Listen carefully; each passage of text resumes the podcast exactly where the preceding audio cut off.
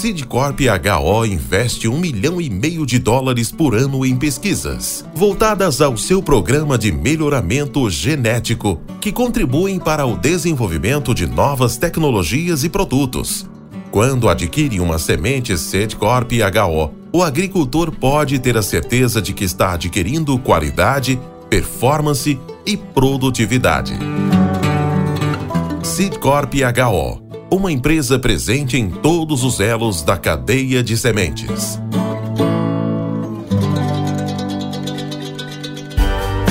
Você está no podcast Academia do Agro, dedicado à competitividade do agronegócio brasileiro, com abordagem de temas que fazem parte do seu cotidiano, trazendo dicas e sugestões para o seu trabalho. Vamos juntos!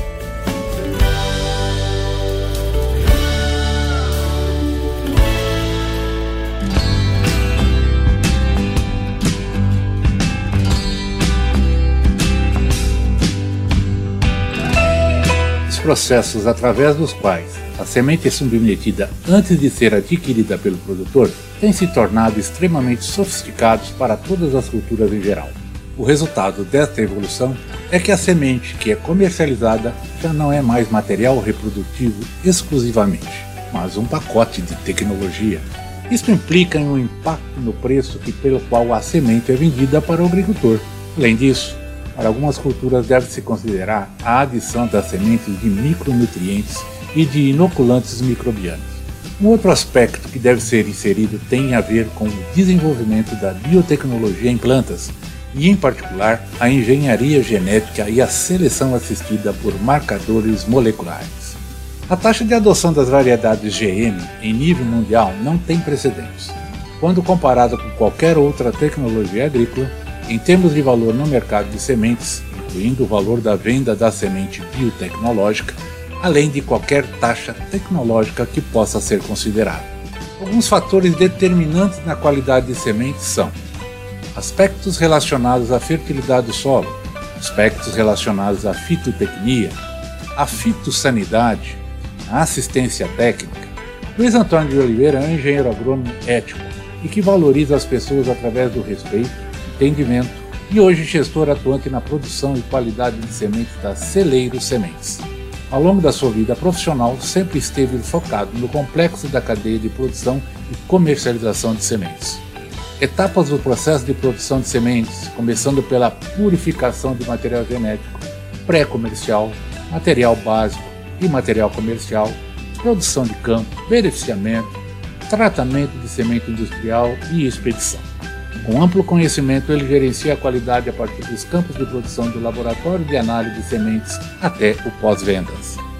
Com forte conhecimento dos assuntos ligados à cadeia produtiva de soja, Luiz Oliveira atua hoje como diretor comercial, com experiência na área de desenvolvimento de mercado e marketing, conhecimento, avaliação e posicionamento de produto e na segmentação de mercado. Bacana? Então vem comigo. Podcast Academia do Agro. Hoje, diante de toda essa, essa bela trajetória sua, dessa sua caminhada, o que, que você vê nesse cenário que nós temos hoje no país, tá? em relação a eventuais grandes ameaças ou desafios focados na produção de semente? Na sua opinião, quais são esses, essas ameaças ou esses desafios? Valdir, uh, eu vejo mais desafios. Ameaças a gente tem é, é o tempo todo, né? Ameaças, principalmente climática, né?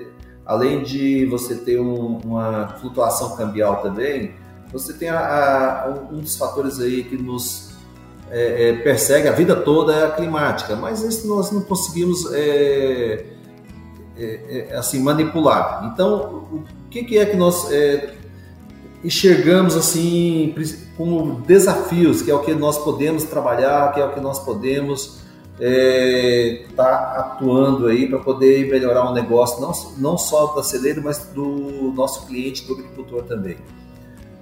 É, em primeiro lugar, é, o negócio de sementes de soja tem que sair desse lugar comum de commodity. Commodity, por quê? Porque é, é, hoje tem, a, a, semente tem um, um, assim, valor agregado que, que diferencia ela de uma commodity. Então a gente tem que sair dessa fase, sabe? mudar isso de fase. Nós vínhamos numa fase, é, a gente veio de um tempo que a gente trocava, fazia 2 kg para 1, 3 kg para 1. Isso era o negócio do semente de soja no passado. Hoje não, não pode ser mais assim. E eu acho que isso tem que começar pela mudança de, de conceito, sabe? Eu faço parte de associação, né, da Abrasa, a Brasem, a Prozen, eu, eu faço parte, inclusive, de diretoria, e eu, eu, eu bato, no, eu bato nessa tecla o tempo todo. Nós temos que parar de chamar o produtor de sementes de soja de sementeiro, sabe? Sementeiro é uma palavra assim é, popular. Nós temos que mudar esse foco, sabe? O nosso negócio de semente de soja tem que ser igual ao negócio de sementes de milho. Milho não tem é, sementeira. Você nunca ouviu falar na sua vida que existe uma sementeira de milho, sabe? Só de soja. Não só semente, onde produz semente de soja é sementeira. Não, tem que mudar esse conceito, sabe? Tem que ser um negócio voltado assim mais profissional, mais business. Eu vejo ele tem que ser um business do negócio para poder ter valor, né? Então, um dos desafios que eu vejo em primeiro lugar é transformar isso em, em um business do agronegócio mesmo, né? E para isso, eu acho que o, o, produtor de sementes de soja ele tem que fazer o trabalho dele, que é entregar um produto com a qualidade igual a semente de milho entrega hoje também, sabe? É uma coisa assim que tem que acontecer isso aí para poder ter esse valor reconhecido. Já tem clientes hoje que reconhecem dentro de alguns fornecedores, a gente sabe disso, mas isso tem que ser uma regra, não pode ser uma exceção. Em segundo lugar, Valdir, é trazer soluções inovadoras para o agricultor, sabe? Por exemplo, nós, é, nas sementes de soja, temos uma carência muito grande de, de, de cultivares de soja que aguenta chuva na colheita. E isso, isso nós temos que trabalhar com isso aí, sabe? Não tem outro, não tem outro jeito, porque a cultura da soja ela, ela vem para uma janela que sempre vai colher com chuva, porque ela, ela é uma primeira safra, a segunda safra é milho, então tá, vai, né, na prática vai estar tá chovendo todo ano. Quando vai estar tá seco é uma exceção. Então nós temos que trazer também cultivares que eh, tenha essa tolerância para poder eh, o agricultor ter mais tranquilidade para fazer o seu plantio além de outras é, inovações que nós podemos também apresentar, né? Mas são desafios que nós temos aí pela frente aí para poder trazer mais tranquilidade para o agricultor. Podcast Academia do Agro. Ô, Luiz, e como você descreveria hoje a gestão, já que você comentou, básica, ah, falou muito bem em relação a ser sementeiros ou ser um, um business, né? Ser um, um, uma indústria, né? De sementes, uma coisa diferente. Como você descreveria a gestão de produção e qualidade de sementes hoje no Brasil? Qual o tamanho desse mercado? E no mundo? Estamos em evolução ou não? Bom, é, gestão de qualidade é, uma, é um desafio, né? Porque nós também, como é, a, a, semente de soja vem do, do agricultor, também colhe com chuva. É, é, então é um desafio muito grande, né? Mas é, temos é, métricas para poder diluir esse risco e fazer um produto que você possa entregar ele conforme você vendeu, porque quando você faz a venda, você vende o melhor produto do mercado e o agricultor compra o melhor produto do mercado. E na hora que você vai fazer a entrega desse produto, ele tem que, ele tem que estar com esse valor. Não, você, você não pode entregar outro valor, porque esse é um dos, um, um dos elementos que, que desvaloriza o nosso negócio e, e, e, traz ele assim meio que como uma, uma linha de commodity. Então, no momento que nós entregarmos um produto que tem uma qualidade que ele comprou, ele, ele, ele, ele já começa a enxergar melhor o, nosso, e, e o valor do nosso produto. Então, e qualidade fisiológica, tem, nós, nós hoje temos várias e várias tecnologias para fazer avaliação e segura, avaliação segura. E, e numa janela de tempo suficiente para você armazenar e entregar e o agricultor plantar. Então, nós temos métricas, nós temos é, tecnologia, nós temos conhecimento científico para isso e temos equipamentos para isso, sabe? É, pessoas também, temos pessoas capacitadas, então que essa é, é um fator importantíssimo, né? Para você falar em, em, em, qualidade, quando você fala em qualidade, as pessoas é, uma, é o elo mais importante aí desse processo. Além disso, hoje é, a maioria, não falo todos, mas a maioria do, dos produtores de semente de soja tem armazém adequado para armazenar uma semente com qualidade fisiológica, desde a colheita até a entrega para o seu cliente, sabe? Isso foi uma mudança é, é, é, assim, da, da, assim, da questão da, da perda de qualidade para manutenção de qualidade. Isso aconteceu no milho lá é, aproximadamente ali do, nos anos ali 96 a, até 2000, aconteceu no milho, né? E na, na semente de soja, nos últimos 10 anos, teve essa virada aí de armazenamento climatizado. Né? Necessário, não só necessário, mas que valorizou o produto, sabe? Mudou o jogo. Então é só a questão mesmo de você fazer uma, uma gestão de entrada desse produto no seu estoque, né? Em relação a, a Mercado, eu vou falar mais do Cerrado, porque é onde eu estou presente. Eu, eu, eu não, não, quero falar do Sul, porque não, não, não tem muito conhecimento, até por falta mesmo de da gente não estar tá ligado a ele. Mas o nosso mercado cerrado hoje é do tamanho do Sul em termos de área, né? Nós temos aí aproximadamente 39 milhões de hectares plantados de soja no, no Brasil. Desses 39, metade cerrado, metade é centro-sul onde o, Cerrado hoje ele tem um, uma, um, uma aquisição de semente certificada aí acima já de 80%. Nós trabalhamos aí com esse mercado, né? Nós não trabalhamos dentro do mercado de semente não certificada, então eu tenho que olhar esse mercado aí de semente certificada mesmo, e ele, como ele tem 80%, ele é grande, ele é potencialmente muito maior, e é esse mercado que nós olhamos para ele, sabe? E desses 80%, Valdir, nós é, temos aí um mercado de aproximadamente 25 milhões de sacas de 40 quilos de, de sementes, né? que tem, ele tem crescido com a forte pressão cambial aí no, no, aí no ano de 2020, 2021, ele, ele cresceu bastante.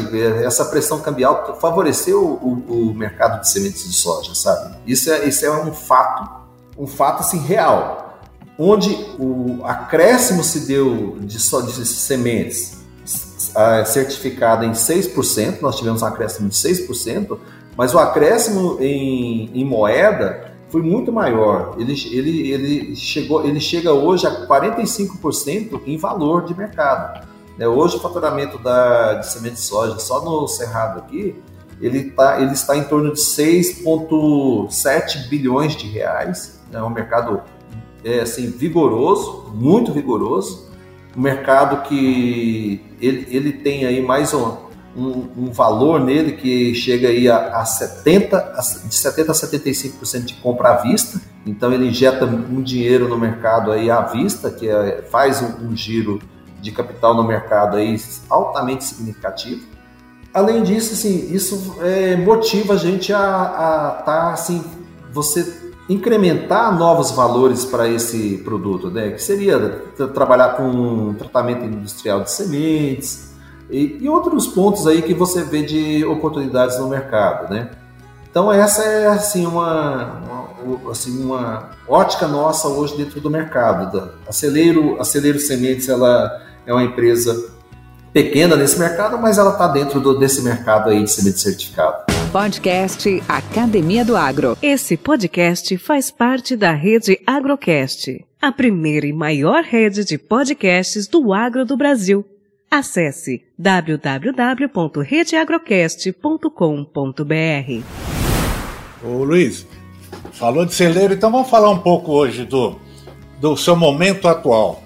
Como é que o Luiz Oliveira está nessa foto? Conta-nos um pouco mais detalhado aí sobre a celeiro, sementes, o seu negócio, né, o qual você tão bem representa, a sua visão, missão e valores, apesar que você já comentou a, algumas coisas a respeito. Mas vamos, dar, vamos fazer o jabá aqui. quero conhecer um pouco mais a Celeiro Sementes, sua origem, seu, a, sua, a, sua, a sua participação e dimensão dentro desse mercado. Conta um pouco para nós. Bacana, Valdir. Celeiro Sementes é uma empresa de 32 anos de mercado, né, já tem uma história e que se pautou sempre pela, pelo produto principal que ela tem, que é a confiança. Então, é, esse é o produto principal da Celeiro Sementes. E foi o que nós resgatamos nesse tempo nosso aqui, né, que foi ela deu um desvio ali por falta de foco e foi perdido, foi perdido aí num, num intervalo de tempo curto, mas foi perdido esse valor, mas nós resgatamos e dentro do nosso plano hoje a Celeiro Sementes ela vem vem galgando assim o, o, o, o lugar que ela ela deve estar. Então, a Celeiro Sementes ela tem como missão entregar a semente ao agricultor que, que a semente que o agricultor adquiriu. Essa é a nossa missão, entregar a semente que ele adquiriu. Aquilo que eu disse antes para você, quando ele compra, ele compra né? uma semente, ele, ele, quando você está comprando o produto, você compra para ele é, plantar e, e, e, ir embora dormir. Né? Então essa é a nossa missão, entregar a semente que ele comprou.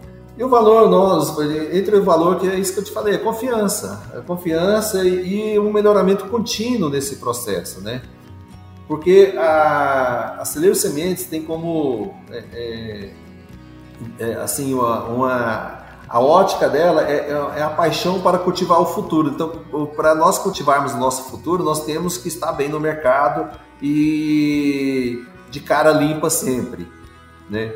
Ah, nós hoje é, somos uma empresa, assim, é uma empresa pequena, mas é, dentro do nosso Five Year Plan, nós temos assumido aí um, um crescimento aí, é, além do, do, do Five Year Plan nosso, né, nós estamos hoje com 600 mil sacos de semente para comercialização já na safra aqui 2022-2023. Desses 600 mil aí, a gente tem uma produção na, numa planta na Bahia.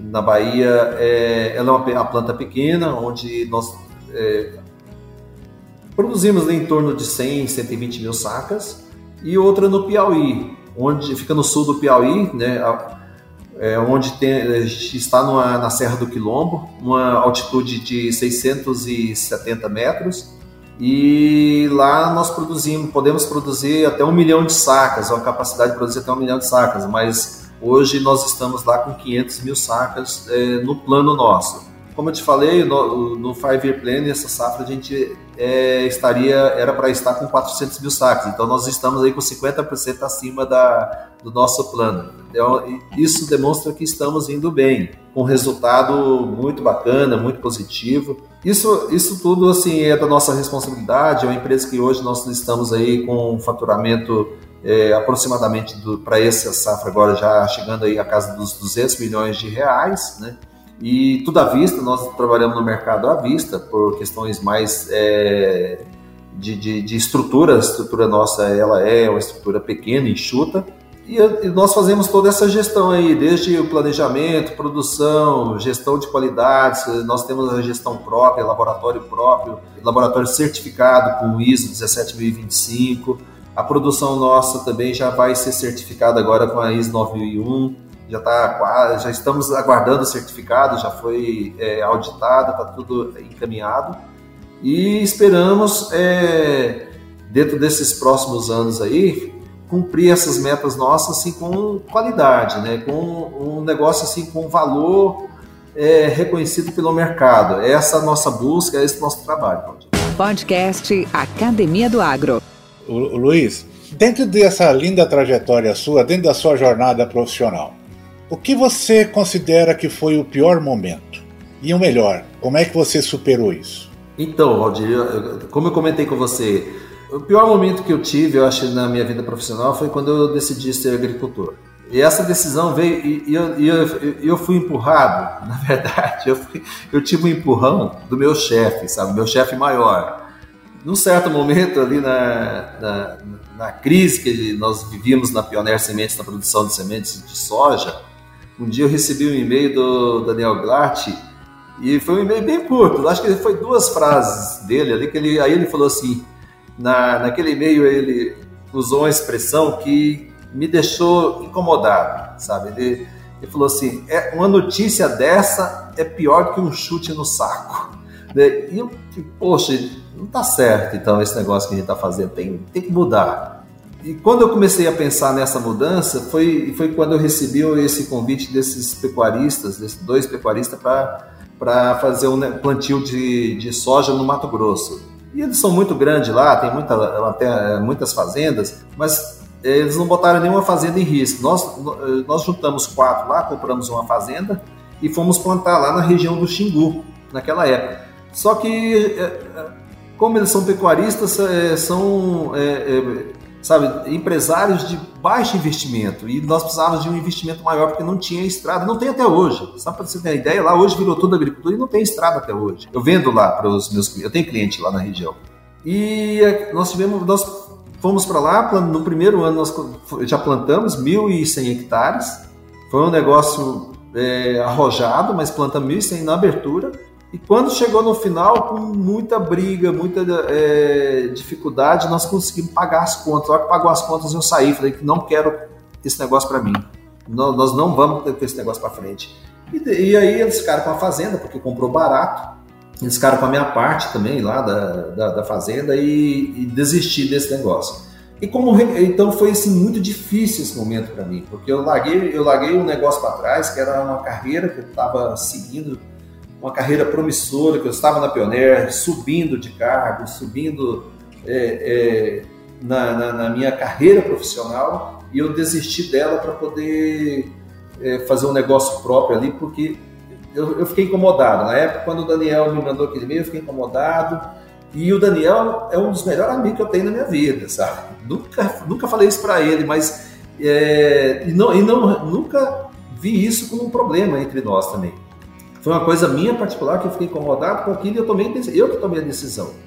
E quando eu fui desistir, eu tive a oportunidade de ir para outra empresa. Então, foi, a, quando eu fui para outra empresa, recomeçar para mim foi um apoio familiar. Né? A minha família me apoiou a, dessas decisões. Então, para voltar a, a, seguir a carreira, voltar atrás, a dar um passo atrás, eu sempre tive apoio da minha família. Isso acho que é o, o que, que me, move, me move sempre. E que você faria diferença se estivesse começando hoje novamente? Já pensou nisso? Já. Já pensei, Valdir. Já pensei. Eu, eu se eu fosse é, começar tudo de novo, eu estaria lá fazendo aquela faculdade de agronomia que eu fiz, maravilhosa.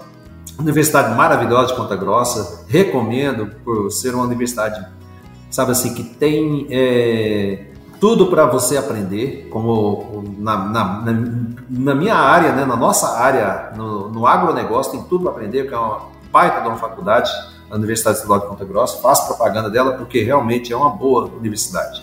Eu, se eu fosse começar hoje de novo, eu, eu ia estudar mais primeiro. Eu iria fazer um curso no exterior, sabe, fazer uma pós no exterior, para depois entrar no negócio, para ir trabalhar e sabe amadurecer um pouco no um pouco mais e com, com conhecimento no exterior. Eu faria isso que eu iria fazer de novo. Eu acho que faltou isso aí para mim na faltou assim porque é uma coisa que eu gosto que é de aprender, estudar e, e, e eu não tive essa eu não, eu não tive essa ideia na época. Mas vou te falar, eu vou te falar uma coisa, Luiz. É, eu também pensaria dessa forma, mas se nós olharmos o momento que nós vivíamos, a, as necessidades que nós tínhamos, as possibilidades e alternativas que nós tínhamos, essa, essa questão é, é era para poucos, né? Porque nós tínhamos que, nós tínhamos que ir para a área de trabalho, nós tínhamos que nos sustentar, nós tínhamos família para criar, nós não tínhamos bolsas, nós não tínhamos essas alternativas que hoje a juventude tem, a grande maioria pode ter, de fazer o um mestrado, fazer um, um, doutorado, de ter uma experiência de intercâmbio. Na nossa época era muito. Era, era, existia, obviamente, né? Mas era uma coisa assim que não tinha jeito, cara. A gente se formou, nós tinha que pegar no batente. Então, nas condições de hoje, se eu tivesse lá, eu também gostaria de fazer isso, porque você vem muito mais bem preparado, né? Você estaria muito mais bem consolidado nas suas, nas suas, nos seus conhecimentos, né? Poderia ser até mais útil para a sociedade. Eu concordo contigo. Mas é isso mesmo. É, cara, é, a gente tem uma frase que eu, pelo menos, estou assim, né? Eu me arrependo daquilo que eu não fiz. Do que eu fiz, não me arrependo nada, sabe? Ô, Luiz, mais uma coisa aproveitando essa dica, né? O que, que conselho você daria aí para os nossos colegas desse grande setor do agronegócio? Mas pois conselho é. bom, porque eu sei que conselho bom custa caro, né? Mas, é, sabe, Valdir, como nós estamos no, no agronegócio aqui, a gente tem uma convivência, um relacionamento muito grande com todo mundo aí que está saindo, chegando no mercado, entrando no mercado. E com isso eu vejo assim, ó, eu, se for para dar um conselho hoje, eu, eu diria para to, todo mundo: estude muito, estuda muito, sabe? É, não acha nada, porque esse negócio de achar, é, ele não funciona, ele, ele, ele é muito passageiro. E vai estudar para ter certeza do que você está falando, do que você está, é, sabe, transmitindo de conhecimento. O seu valor está no seu conhecimento. Então, estuda muito para você ter certeza do que você está fazendo. Bacana, Luiz, bacana.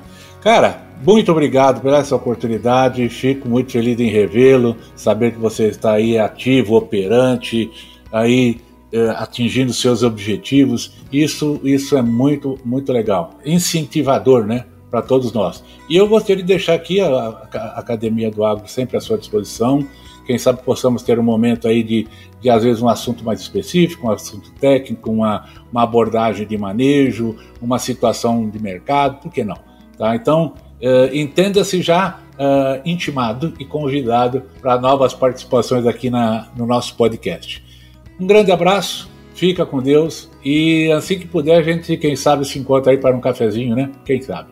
Muitíssimo obrigado, Valdir. Um abraço aí para você também e para todos os seus ouvintes aí. Estamos à disposição aqui na Celeiro Sementes. Qualquer necessidade, pode fazer o seu contato. Tem o um site nosso lá, Celeiro Sementes, e tem o nosso contato ali também, tá bom? E, da mesma forma, quando estiver passando por Brasília, está convidado aí para tomar um café conosco. Valeu, meu amigo. Grande abraço. Abraços. Tchau, tchau. Sidcorp HO uma empresa única presente em todas as etapas da cadeia de sementes: pesquisa, produção, desenvolvimento de mercado, vendas e logística. Por meio de marca própria ou licenciando sua genética, a Sidcorp HO oferece as melhores opções ao produtor, ocupando 60 milhões de hectares no Brasil, Paraguai, Uruguai e Argentina. Sidcorp HO, uma empresa presente em todos os elos da cadeia de sementes.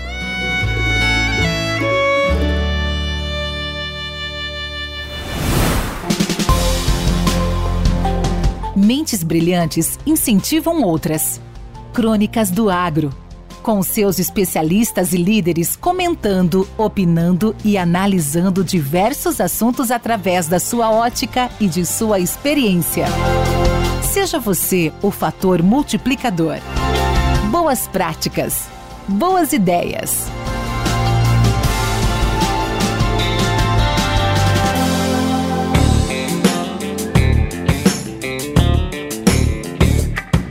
Olá pessoal, me chamo Francisco Nogara Neto, sou engenheiro agrônomo e entusiasta da agricultura digital.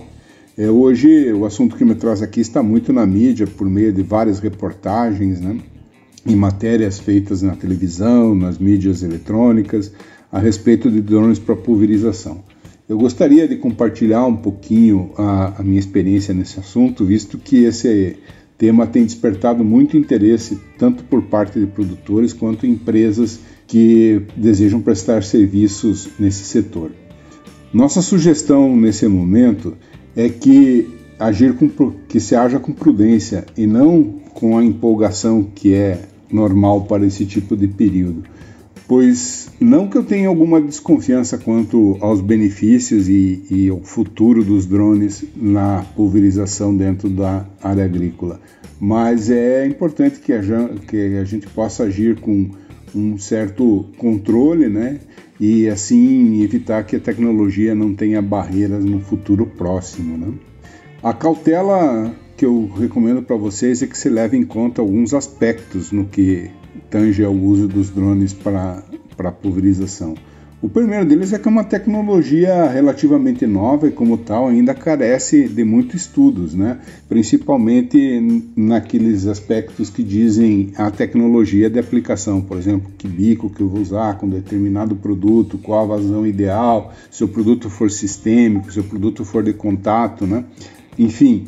É, todas essas características precisam ser levadas em conta na, na, tomada de decisão. Outro ponto que é importante é qual equipamento seria melhor para as minhas necessidades e de cada propriedade, né? É, se for um terreno inclinado, se for um terreno plano, como que eu vou fazer esse tipo de, de aplicação é, é uma coisa muito importante nesse momento. Um outro ponto também é que é, tenhamos em mente que é necessário pontos de abastecimento de produto e de carregamento de bateria. Muitas vezes envolvem criar uma segunda estrutura para utilização de drones, no que diz respeito a ter um equipamento que tenha cauda e até mesmo um gerador para carregar as baterias no campo. Falando em baterias, essa talvez seja ainda um grande gargalo da operação de drones de pulverização, pois elas têm uma, uma vida útil né, que pode variar de 300 ciclos até 600, já se fala até em mil ciclos de carga, mas de qualquer forma ela tem um custo relativamente elevado operacional, girando em torno de, de até 35 a 50 reais por cada ciclo de carga e descarga, ou seja, cada operação do drone de pouso e decolagem vai ter junto um custo de 35 a 50 reais só de depreciação de baterias, né? Outro ponto também é lembrar que hoje os drones, para serem competitivos, necessitam fazer aplicações em ultra baixo volume, em torno de 8 a 20 litros por hectare. E isso tem consequências técnicas quanto à qualidade da aplicação, horário de aplicação, né? Isso tudo é, interfere na, na utilização do equipamento.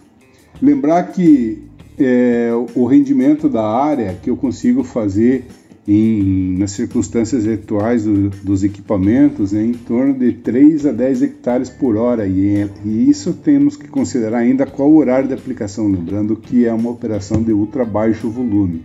Um ponto que é bastante importante também é que o equipamento esteja dentro de uma legislação, né? apesar que existe hoje uma consulta pública para a modernização dessa legislação, ah, ainda está vigente um limite de operação de equipamentos até 25 quilos. Né? Equipamentos acima desse peso necessitam de condições especiais de operação e de operador, ok? E um outro ponto que também é bem importante e muita gente esquece é que não existe um seguro do equipamento e, portanto, existem riscos tanto na queda dele quanto de roubo. Lembrando que um equipamento deste é fácil de botar dentro de um veículo e custa de 100 a 300 mil. Uh, também é importante não esquecer das condições climáticas de aplicação, né? Então, condições mais secas tendem a prejudicar um pouco a qualidade de aplicação. Bom, você só falou de problemas e quanto aos benefícios. Existem alguns desses benefícios que são muito claros, né? E a gente vai discorrer aqui. Outros nem tanto. Eu vou citar alguns aqui. Por exemplo, é, em áreas de grão, quando não se utilizarem pulverizadores nesses, é, nessas áreas, você chega a ganhar de 4 a 5% pela, da área cultivada pela eliminação dos rastros de pulverização. Então já você tem um ganho de, de área plantada com, com facilidade.